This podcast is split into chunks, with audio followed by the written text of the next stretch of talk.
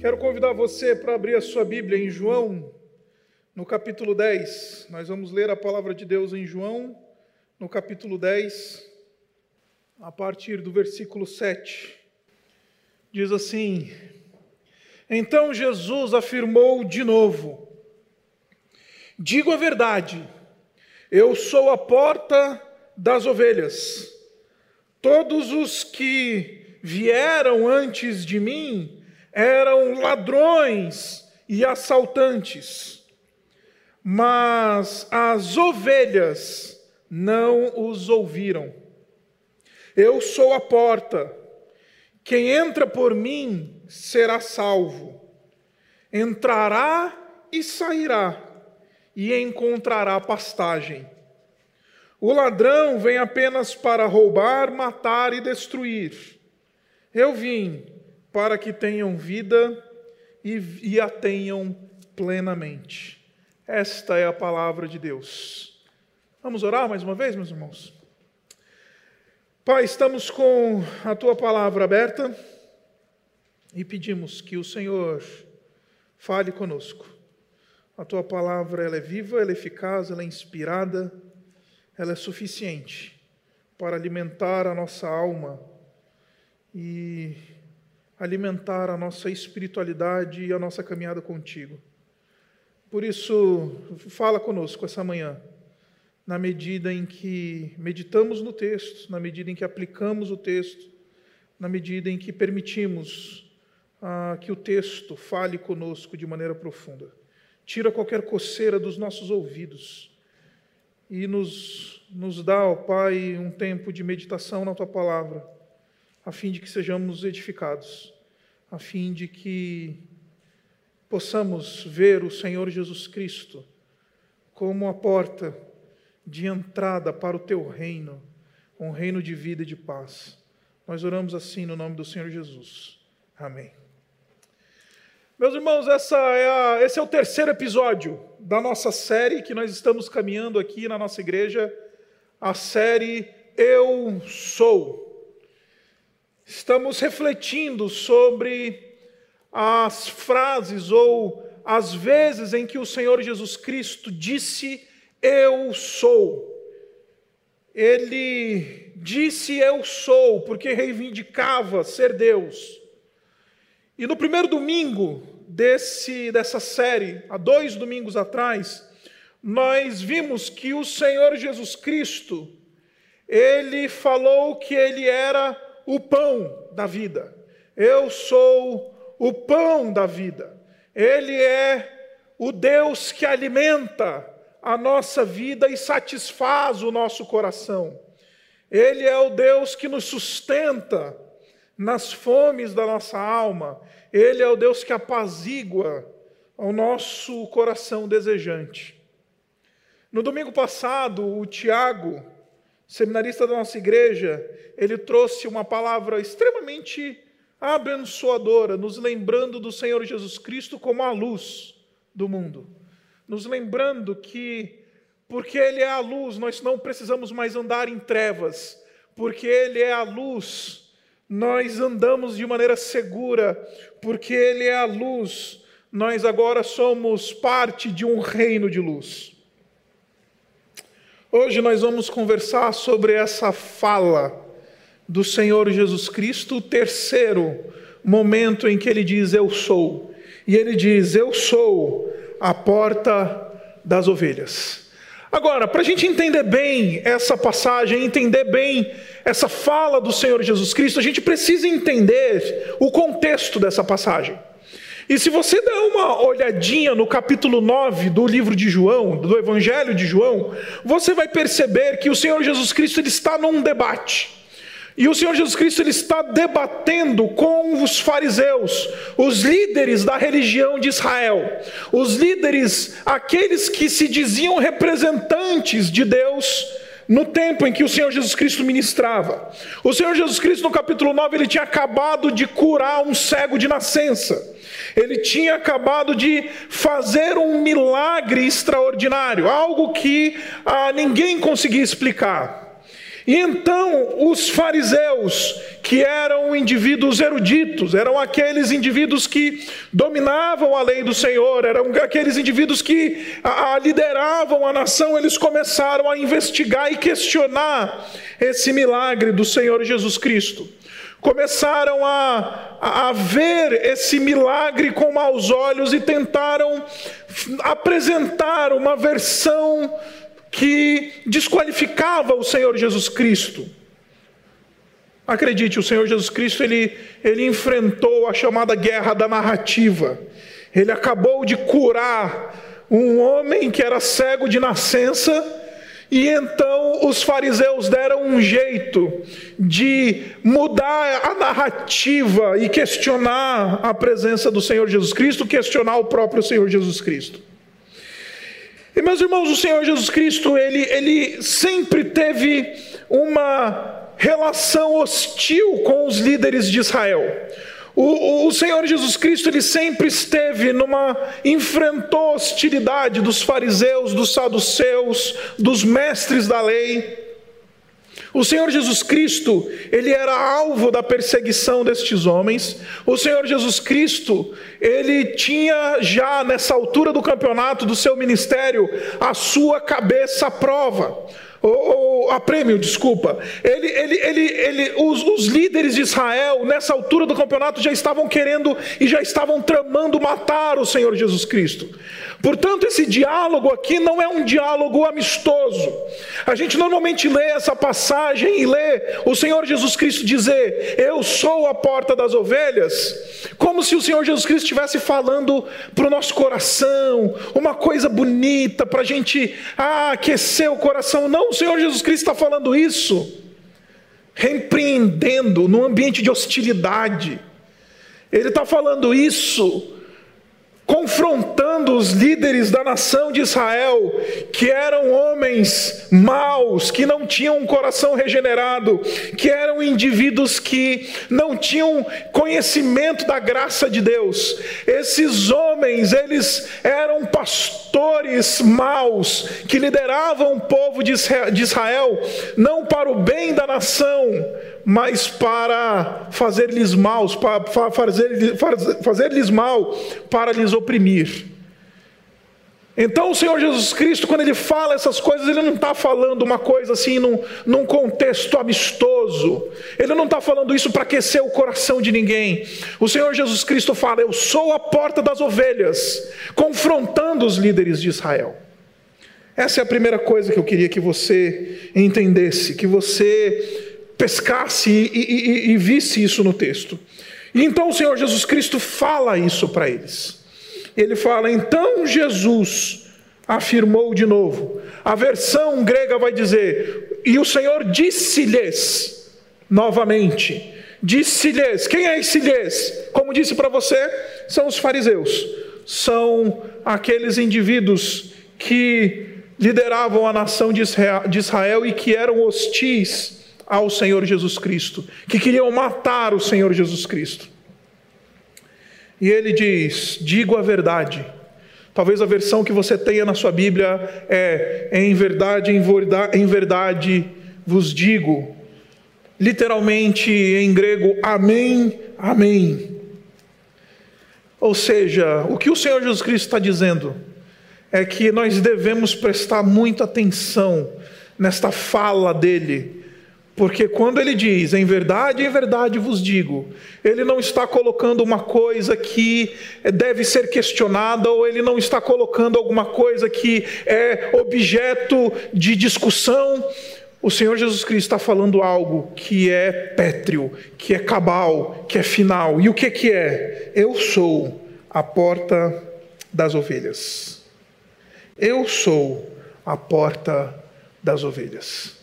E para a gente entender essa metáfora que o Senhor Jesus Cristo ele, ele apresenta para nós, dele como porta, a gente precisa entender essa figura, essa figura da porta. E o Senhor Jesus Cristo ele está dizendo que ele é aquele pastor que dormia na porta do aprisco. No mundo antigo, quando um pastor, ele, ele terminava de, de levar, de conduzir o seu rebanho ao pasto, e depois que ele, ele, ele levava o rebanho para o pasto, depois que ele levava o rebanho para as águas, ele trazia de volta esse rebanho para o aprisco.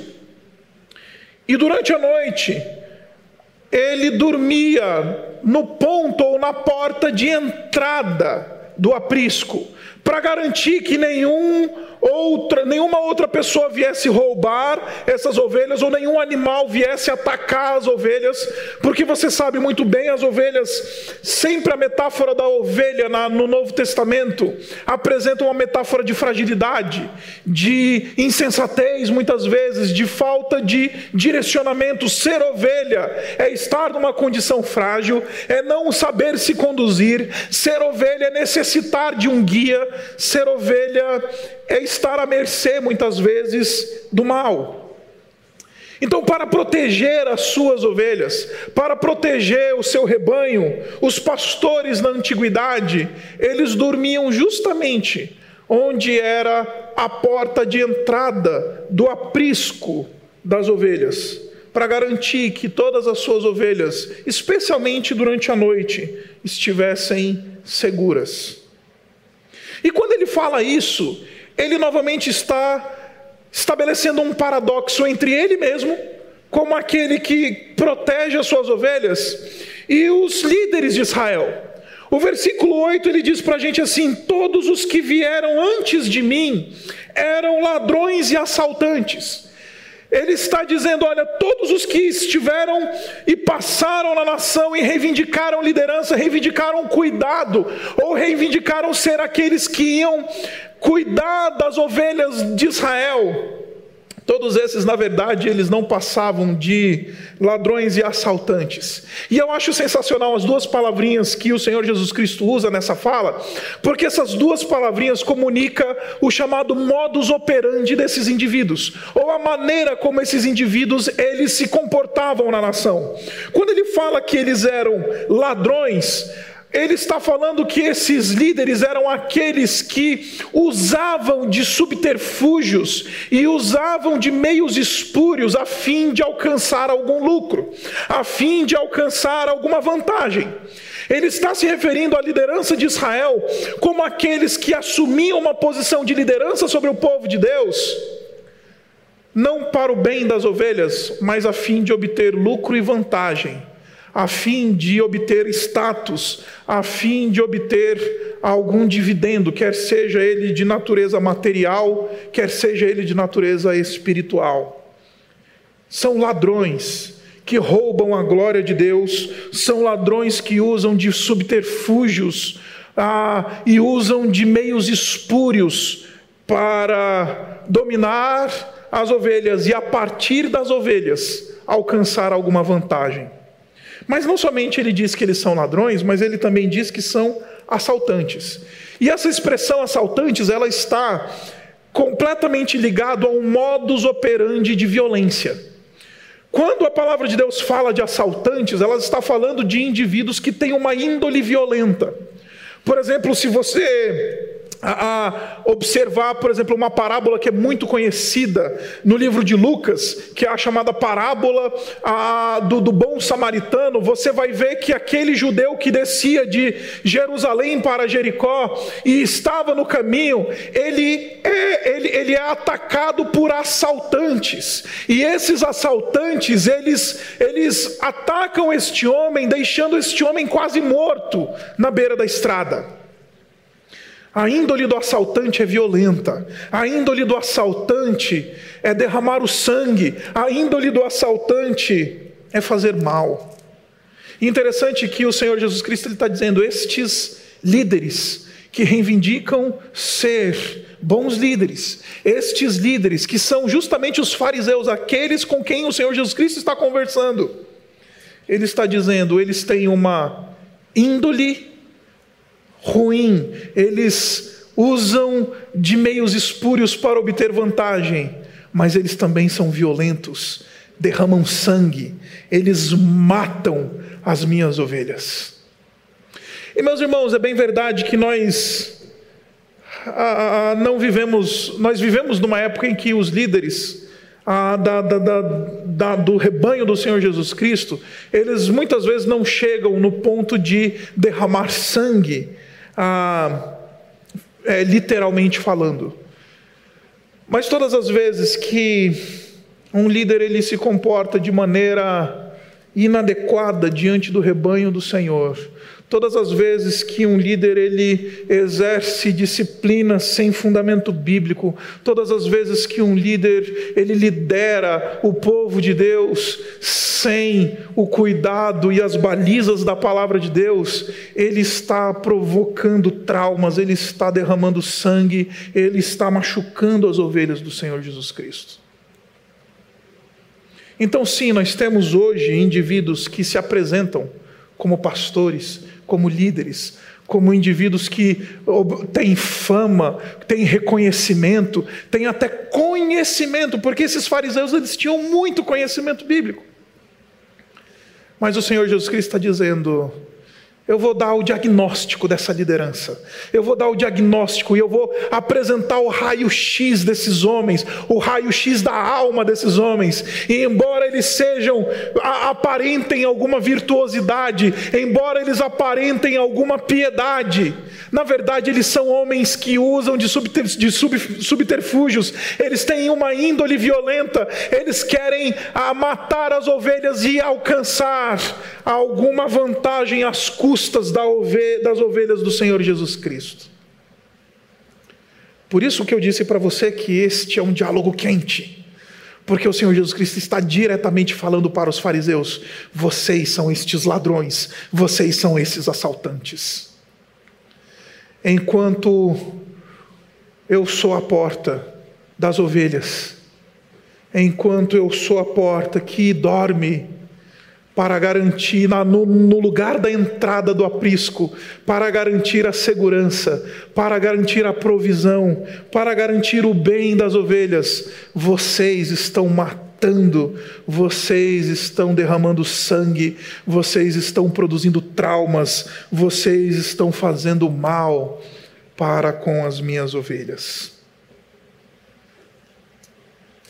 O Senhor Jesus Cristo continua e ele diz, agora apresenta, agora não somente um diagnóstico da, desses líderes ah, espúrios, dessa liderança carnal e maldita, mas ele agora vai apresentar um diagnóstico das ovelhas. E ele diz, agora estabelece um paradoxo. E ele diz assim: Mas, mas as ovelhas não os ouviram. Eu acho espetacular, meus irmãos, essa passagem, porque o, o, Senhor Jesus Cristo está dizendo claramente que as ovelhas dele, aqueles que são as suas ovelhas, eles não dão ouvidos a falsos líderes, a homens maus, a indivíduos que não estão ensinando conforme a doutrina da palavra de Deus. Esses indivíduos, eles não têm a audiência das ovelhas verdadeiras dele. E isso daqui, embora seja duro, isso daqui se aplica diretamente a mim e a você. Porque o Senhor Jesus Cristo está dizendo que as ovelhas dele ouvem a voz dele. As ovelhas dele, elas sabem quem ele é. O versículo 3 Desse, desse, mesmo texto diz assim: O porteiro abre-lhe a porta e as ovelhas ouvem a sua voz. Ele chama as suas ovelhas pelo nome e as leva para fora.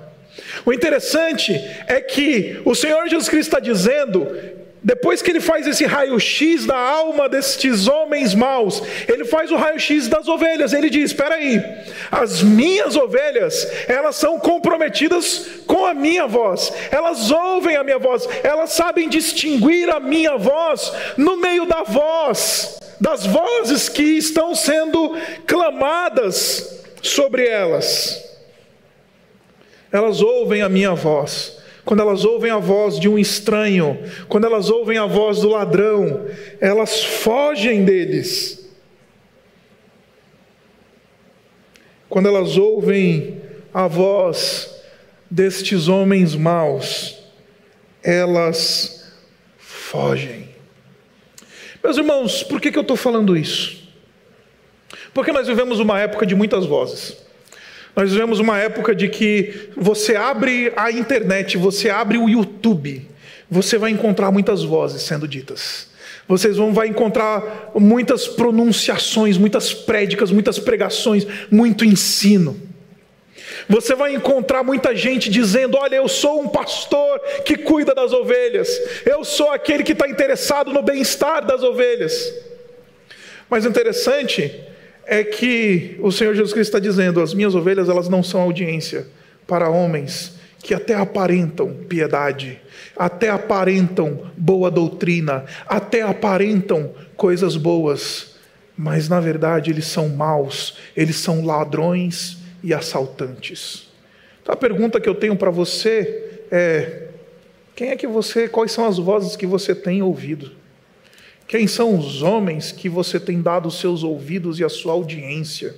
Quem são os líderes, os mentores e os líderes espirituais que a quem você tem devotado a sua submissão e a sua a sua atenção. O Senhor Jesus Cristo está dizendo muito claramente que a ovelha dele não ouve homens maus, não ouvem homens hereges, não ouvem homens que não são comprometidos com a sua doutrina, homens que não são comprometidos com a palavra de Deus. Você quer conhecer uma ovelha verdadeira do Senhor Jesus Cristo? Basta perguntar: quem é que você anda ouvindo? Quem é que você anda ouvindo? Dependendo da resposta, você sabe perfeitamente que este indivíduo, ele não é uma ovelha verdadeira do Senhor Jesus Cristo, porque as ovelhas verdadeiras do Senhor Jesus Cristo ouvem tão somente a sua voz.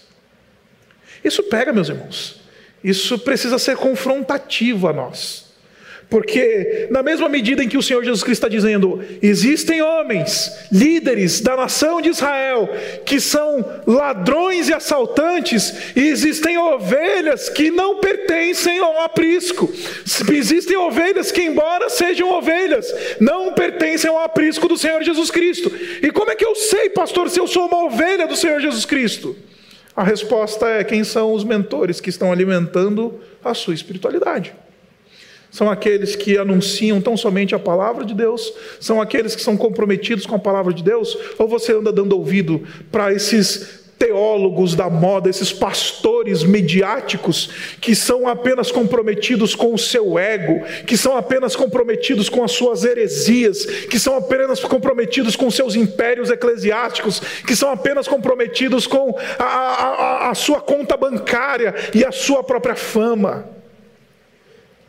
Acredite, tem muita gente dentro das nossas igrejas que acha que é ovelha, mas nunca passou ainda pela porta das ovelhas, porque ainda está dando ouvido para herege, que diz: Ai, eu sou leão e você é leãozinho. Que diz: Ah, eu sou aquele que você, você é o centro do coração de Jesus. Ah, você é isso ou você é aquilo. Esses são homens malditos são pastores, ladrões e assaltantes na nótica do Senhor Jesus Cristo. E ouvir estes homens significa não ser uma ovelha do Senhor Jesus. Porque as minhas ovelhas, elas ouvem a minha voz. Tá, já encontrou algum crente desse daí que está ouvindo esses, esses hereges de hoje? Prega o evangelho para eles, porque eles não conhecem ainda a voz do Senhor Jesus, a voz do pastor verdadeiro. Agora o texto continua. E ele diz novamente: Eu sou a porta. E agora ele diz: Aquele que entra por mim será salvo. Aquele que entra por mim será salvo. O interessante é que ele não está dizendo aquele que enfim, me conhece, ele não está dizendo aquele que frequenta uma igreja, ele não está dizendo aquele que dá dízimo, ele não está dizendo aquele que canta louvor, ele está dizendo aquele que entra por mim. Se ele é porta, para entrar no reino dos céus, precisa entrar por meio do Senhor Jesus Cristo. Em outras palavras, o Senhor Jesus Cristo está dizendo que Ele é a única porta para a filiação de Deus, ou Ele é a única porta para entrarmos no reino dos céus não é por santo, não é por obra, não é por campanha, não é por dízimo, não é por qualquer outra coisa senão entrar por meio dele. Como porta, o Senhor Jesus Cristo é aquele que marca a entrada de alguém no reino dos céus. Não adianta nada ser batista de carteirinha e ainda não ter passado pela porta que é Jesus. Não adianta nada ser dizimista fiel e não ter passado pela porta que é Jesus. Não adianta nada rezar o terço, ou subir a escadaria do Padim ou participar da campanha da igreja, ou se submeter ao pastor, ou servir na igreja, dar bo dar, fazer boas obras, a dar é, é cesta básica para pobre, ajudar o pessoal na quarentena. Não adianta nada. Isto não compra a nossa salvação salvação. O Senhor Jesus Cristo está dizendo: vai ser salvo, vai entrar no reino dos céus aquele que passar por mim, aquele que entrar por mim, aquele que estiver dentro do meu aprisco e passou por mim. Aí talvez você esteja pensando, pastor, o que que significa passar por mim? O que, que significa entrar por mim? Tão somente crer. Crer que o Senhor Jesus Cristo é o Filho de Deus. Tão somente confessar o seu senhorio. Tão somente ir até Ele, em genuíno arrependimento de pecados, confessando que Ele é Deus. Então nós entramos no reino dos céus. Isso significa crer. O apóstolo Paulo ele nos ensina que não há outro mediador entre Deus e os homens, a não ser o homem Jesus Cristo. Quando o Senhor Jesus Cristo se coloca como porta, Ele está dizendo: só tem um mediador, só tem um que dá acesso ao aprisco verdadeiro, onde estão as verdadeiras ovelhas. Só tem um que dá acesso ao aprisco, só tem um que coloca para dentro as ovelhas, dentro da segurança do reino. Crer em Jesus significa entrar por meio do Senhor Jesus Cristo, por meio dele, que é a porta. E o interessante é que esse reino, ele tem algumas características sensacionais. A primeira delas é que ele diz assim: Eu sou a porta, quem entra por mim será salvo. Olha a garantia: será salvo. E esse quem entra é qualquer um. Aquele que entrar, aquele que for alcançado com a graça, aquele que confessar o senhorio, este entra e é garantido, será salvo. Mas não somente isso, ele usa uma expressão que é muito, muito, muito interessante, que às vezes a gente nem percebe no texto. Ele diz assim: entrará e sairá. Entrará e sairá. Aqui é muito interessante porque o Senhor Jesus Cristo ele está resgatando o mundo das portas antigas nas cidades antigas. As portas nas cidades antigas, elas eram ponto de encontro, mas não somente eram ponto de encontro, mas eram onde os principais eventos da vida dos cidadãos aconteciam. Por exemplo, se você volta em Gênesis no capítulo 23, você descobre que Abraão, ele compra a caverna de Macpela onde ele sepultou a sua esposa Sara na porta da cidade. Boaz, ele adquire ah, o direito de se casar com Ruth e resgatar as terras que pertencia a Elimeleque na porta da cidade diante dos juízes. A lei do Senhor dizia que se um pai ou uma mãe, eles tinham um filho rebelde, eles deviam levar esse filho rebelde até a porta da cidade, diante das autoridades da cidade, para que ele pudesse receber a pena pela sua rebeldia. Na porta, a vida acontecia. Na porta, a vida, ela, ela, ela, a, a, vida, ela se, se desenrolava. Na porta, porta é lugar da vida. Porta é lugar onde os principais eventos da, eventos da vida acontecem, onde pessoas casavam, onde pessoas deixavam de casar, onde, onde eram registradas famílias, onde eram negociações firmadas. Na porta, a vida acontecia. Então, quando o Senhor Jesus Cristo está dizendo: Olha, ele entra por mim e ele vai ser salvo. E ele entra e sai. Ou seja, eu que vou cuidar dos detalhes da vida dele. Eu que vou governar como porta que sou a vida deste indivíduo. Confessar o Senhor Jesus Cristo como porta significa se submeter ao fato de que todos os detalhes da nossa vida estão regidos e acontecem debaixo do cuidado dele. Quando ele diz entrará e sairá, ele está falando: eu sou a porta onde a vida dessa ovelha vai acontecer.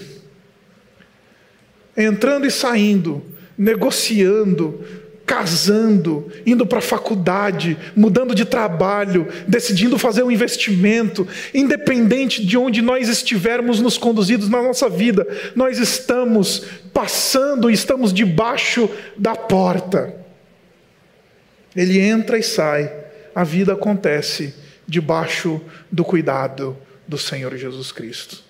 Agora, não somente a vida acontece debaixo do cuidado do Senhor Jesus Cristo, mas ele diz assim: ele encontrará pastagem.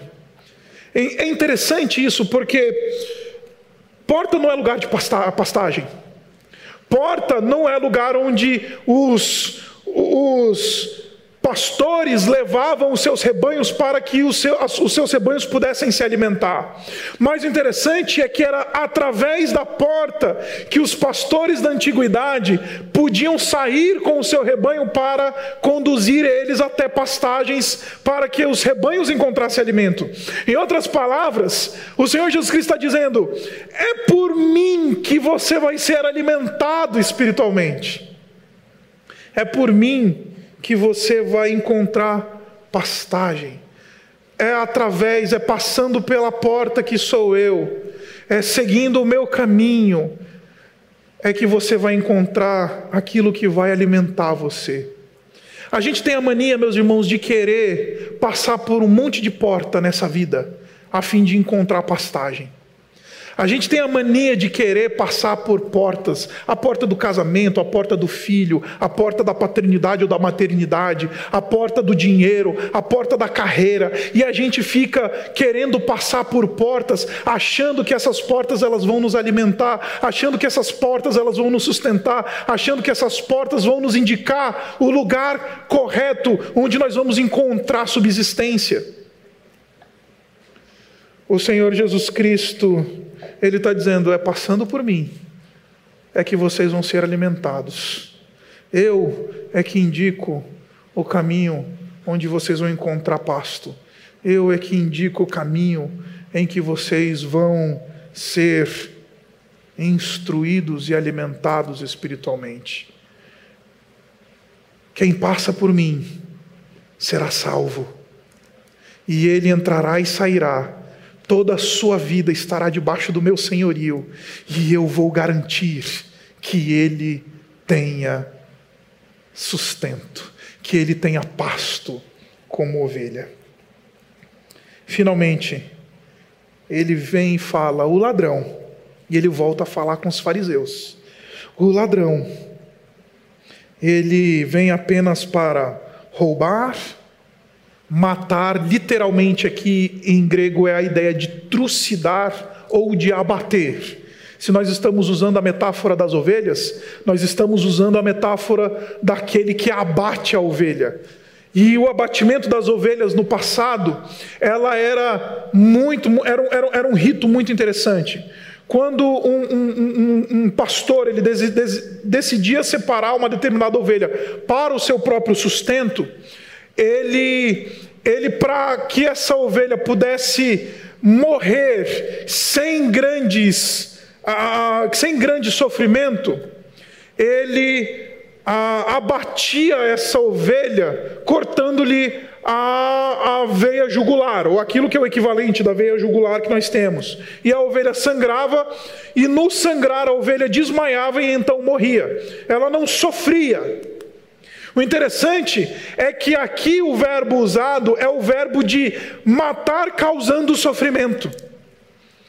O, o, o, aquele que ia abater um animal para o seu próprio sustento, visando um fim bom, esse abatia um animal de uma maneira que o animal não sofria.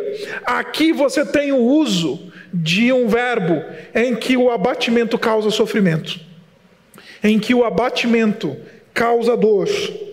E esse ladrão ele rouba, esse ladrão ele abate e esse ladrão ele destrói. Agora, o Senhor Jesus Cristo, ele diz: Eu vim, como porta que sou, para que vocês tenham vida, e vida plenamente, ou vida em abundância. Essa, essa, esse é um texto, meus irmãos, que é extremamente mal interpretado na nossa tradição. Esse é um texto que é extremamente mal interpretado, porque a gente acha que o Senhor Jesus Cristo está dizendo para a gente: Eu vim para que vocês então tenham tudo aquilo que vocês desejam, para que vocês tenham o carro do ano, para que vocês tenham a casa dos sonhos, para que vocês viajem uma vez por ano para fora do país com sua família de férias, para que você tenha uma conta bancária gorda, para que você tenha tudo aquilo que você deseja. Não, não é isso que o Senhor Jesus Cristo está dizendo quando ele diz que ele veio para que nós tenhamos vida em abundância. Ele, ele diz para nós que ele veio para que a gente experimente um tipo de vida o qual circunstâncias não conseguem diminuir ou conseguem fazer com que a gente experimente uma vida diminuta. O que eu estou querendo dizer para você é que o Senhor Jesus Cristo está dizendo: eu vim para que vocês tenham vida plena, a ponto de que as circunstâncias elas não vão ter condições de tirar vocês do gozo de viver, porque vida jorra de você. Eu vim para que vocês tenham tamanha vida a ponto de uma quarentena não abater você, a ponto de uma notícia ruim não abater você, a ponto de, de pecado não abater você, a ponto de você viver de uma maneira plena, sem angústia e sem dor independente das circunstâncias. Eu vim para que vocês não se guiem não por meio de circunstâncias e não determinem a qualidade da vida de vocês a partir do que vocês tenham ou que vocês deixam de ter, mas que vocês determinem a qualidade de, da vida de vocês na medida em que vocês passaram pela porta. Isso significa vida em abundância. Vida em abundância não é ter o carro importado não é ter o salário gordo. Vida em abundância é viver debaixo do senhorio de Cristo, sabendo que circunstância não nos vão tirar o prazer da vida. Saber que circunstâncias não vão nos roubar a alegria de viver debaixo do senhorio de Cristo. Sabendo que circunstâncias não vão ter condições de apagar em nós esse desejo pela vida e essa alegria da vida que recebemos do Pai. Isso significa vida em abundância, em primeiro lugar. Em segundo lugar, vida em abundância, sim, significa vida eterna. Eu vim para que vocês tenham vida em abundância e que vocês vão ter vida em abundância, porque eu vou lhes dar vida eterna. Aqueles que passam pela porta, eles têm um, um galardão, eles recebem de Deus uma bênção, e essa bênção nada mais é do que vida eterna. Até a morte não pode mais vencer aquele que passou pela porta. Porque até aquele que morre, ele vai ser ressuscitado por, pelo Senhor Jesus Cristo no último dia. Até aquele que morre, ele vai ser ressuscitado no último dia. E foi lindo ler esse texto durante essa semana, meus irmãos, quando as notícias elas vieram num momento tão difícil, nos lembrando que nós temos cada vez mais pessoas morrendo. Todos os dias o número de mortos em nosso país, ele vai aumentando. Nós choramos no ano passado por Brumadinho, quando 300 vidas foram ceifadas da noite para o dia. Nessa semana a média era mais ou menos 400, 450, 460 pessoas morrendo por dia. Nós temos uma Brumadinho e meia acontecendo todos os dias. A morte está aí. E a razão pela qual nós não desesperamos, nós que passamos pela porta, nós que confessamos o senhorio do Senhor Jesus, é porque nós sabemos que, ainda que a morte nos visite, nós nos levantaremos no dia da ressurreição. Eu vim para que vocês tenham vida e vida em abundância. Eu vim para que vocês saibam que viver não é sobre ter, não é sobre conquistar, não é sobre ter império, não é condicionar a qualidade de vida de vocês a partir daquilo que vocês desfrutam. Vida em abundância é andar comigo, e vida em abundância é ter a certeza de que até a morte não vai lhes vencer. Eu sou a porta das ovelhas, aquele que passar por mim aquele que entra por mim, ele será salvo. Ele entrará e sairá, ele encontrará pastagem, e não somente encontrará pastagem, encontrará vida eterna. O Senhor Jesus Cristo nos garante que aquele que se achega até Ele, vem ao seu encontro, aquele que passa por Ele, ele vai ter uma vida que vale a pena ser vivida. Eu vim dizer para você essa manhã, meu querido irmão e minha querida irmã, que a vida que vale a pena ser vivida é aquela que é experimentada na segurança do aprisco do Senhor Jesus Cristo. Por isso eu vim dizer, fazer duas aplicações muito básicas no fim desse sermão. A primeira delas é: se você ainda não veio até o Senhor Jesus Cristo, não confessou Ele, não reconheceu o seu senhorio, não reconheceu que Ele é Deus encarnado, que Ele é o Filho de Deus. Se você ainda não se arrependeu dos seus pecados e disse: Senhor Jesus, eu quero passar por essa porta e quero adentrar no teu reino, eu queria convidar você a ponderar passar pela porta. E você, eventualmente, que já passou pela porta, mas tem condicionado a vida que você vive a partir das coisas que você tem ou da realidade que você experimenta. Eu vim dizer para você que o Senhor Jesus Cristo nos garante um tipo de vida que independe dessas coisas. Nós não precisamos mais viver essa vida angustiante, condicionada à nossa existência, condicionada às coisas que nós experimentamos na nossa existência. O Senhor Jesus Cristo ele é suficiente para nos dar a vida plena. Jesus ele é melhor do que um salário gordo. Jesus é melhor do que um sexo. Jesus é melhor do que promoção da carreira. Jesus é melhor do que carro do ano. Jesus é melhor do que casamento feliz e família doriana. Jesus é melhor do que qualquer coisa que possamos sonhar ou experimentar nessa realidade. Abaixe sua cabeça. Vamos orar. Obrigado, Pai, porque Jesus é melhor do que tudo que possamos experimentar. Por isso, Ele pode oferecer vida em abundância.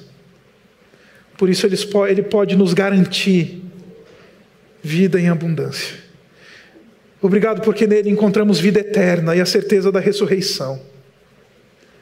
Obrigado porque Ele nos garante a segurança Obrigado porque quando estamos nele não precisamos ouvir ladrões, não precisamos ouvir assaltantes, nós estamos libertos desses indivíduos que nos oprimem, que nos conduzem em caminhos maus, que nos dão visões erradas do que é a vida cristã. Obrigado porque quando a gente atravessa pela porta, a nossa vida acontece debaixo do cuidado dele. A vida acontece na porta. A gente entra e sai. A gente vai e vem. As coisas acontecem na nossa vida, todas elas debaixo do cuidado do Senhor Jesus Cristo. Obrigado, porque quando a gente entra pela porta e tem um encontro com o Senhor Jesus Cristo, a gente tem a nossa alma alimentada, porque a gente encontra verdadeiros pastos. Obrigado, porque o Senhor Jesus Cristo nos conduz a pastos verdejantes. Obrigado porque Jesus nos leva às águas tranquilas. Obrigado porque o Senhor Jesus Cristo, quando morreu, obrigado porque quando o Senhor Jesus Cristo derramou o seu sangue, Ele garantiu que nós não precisávamos mais estar debaixo de falsos líderes que vem para derramar o nosso sangue. Porque enquanto os ladrões eles vêm para derramar o nosso sangue, Jesus ele veio e derramou o seu sangue por nós. Por isso essa manhã nós queremos declarar o nosso amor a Jesus. Nós queremos declarar nossa gratidão por quem é Jesus. Nós queremos atravessar pela porta, entrar no aprisco nos refugiar em Jesus, porque Ele é a nossa segurança. Ele dorme na porta enquanto a gente descansa, garantindo a nossa segurança, garantindo a nossa salvação, garantindo o nosso bem-estar, garantindo que nós pertencemos à Sua família e que Ele não vai desistir de nós. Por isso, Jesus, nós reconhecemos a tua bondade e declaramos o nosso amor. Nós oramos assim, no teu nome. Amém.